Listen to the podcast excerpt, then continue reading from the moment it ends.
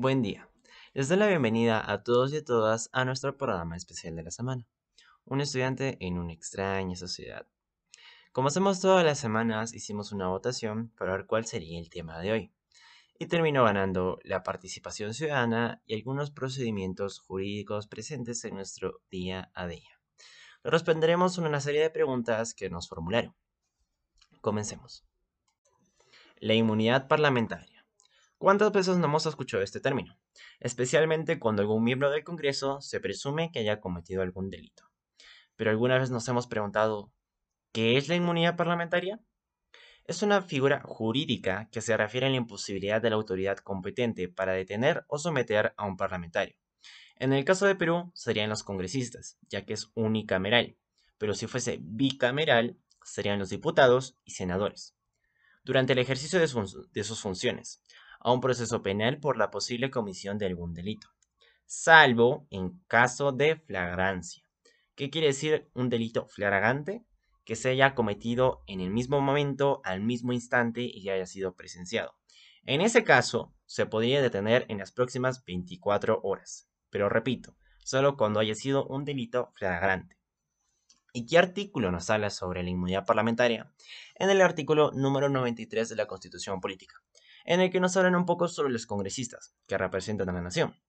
Pero nos interesa el tercer punto, que nos dice, no pueden ser procesados ni presos sin previa autorización del Congreso o de la Comisión Permanente, desde que son elegidos hasta un mes después de haber cesado en sus funciones, excepto por un delito flagrante, es de lo que hablamos hace un momento, caso en el cual los puestos a disposición del Congreso o de la Comisión Permanente dentro de las 24 horas a fin que se autorice o no la privación de libertad y el enjuiciamiento.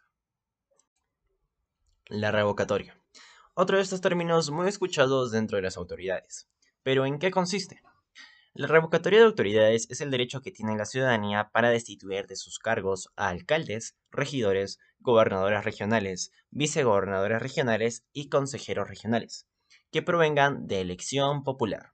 La elección popular es que nosotros mismos, los mismos peruanos, hayan elegido por voto sufragio a, estos, a estas autoridades.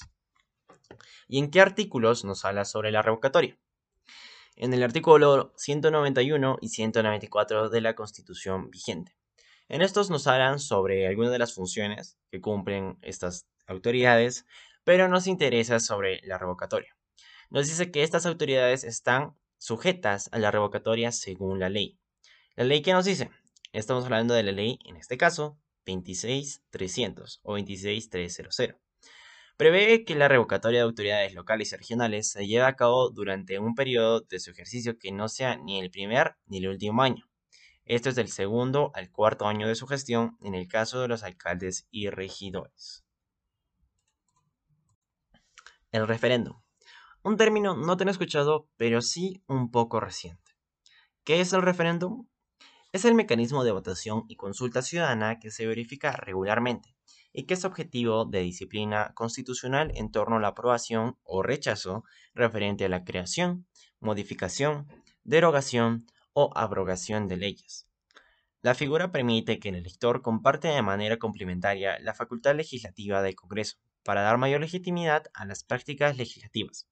Como dato curioso, se considera que el referéndum es el principal instrumento de democracia directa, ya que la ciudadanía participa en el proceso decisional en el ámbito legislativo. ¿Y en qué artículos de la Constitución nos habla del referendo? Nos habla en el artículo número 2, que son los derechos fundamentales de la persona. Inciso 17. Los ciudadanos tienen, conforme a ley, los derechos de elección, de remoción o revocación de autoridades, lo hablamos de su momento, de iniciativa legislativa, o sea, de presentar un proyecto de ley, y de lo que nos interesa, el referéndum. Este artículo nos dice que toda persona tiene derecho a participar de los referéndum.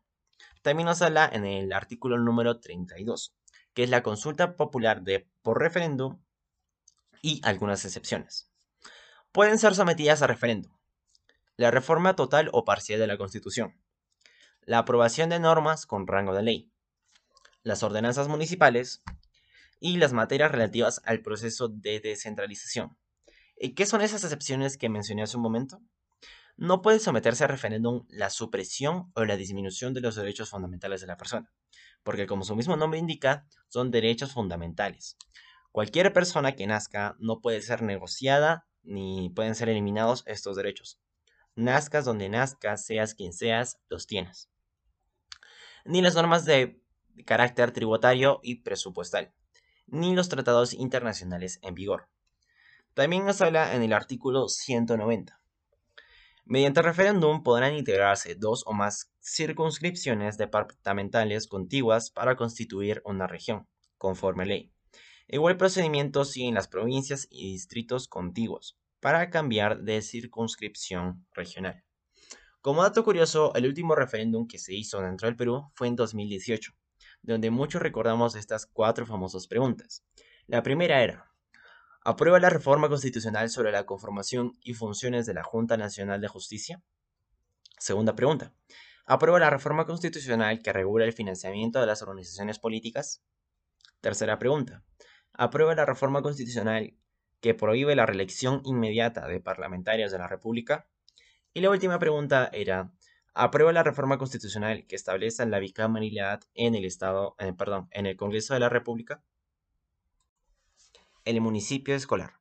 ¿Qué es? Es la organización que representa a todos los estudiantes de una institución educativa. Sus miembros son elegidos de forma democrática por votación universal y secreta, y su gestión es por un año. Imaginemos que es como un mini gobierno, pero obviamente a nivel de cada escuela o a nivel de cada colegio. ¿Crees que es importante que en un colegio exista un municipio escolar?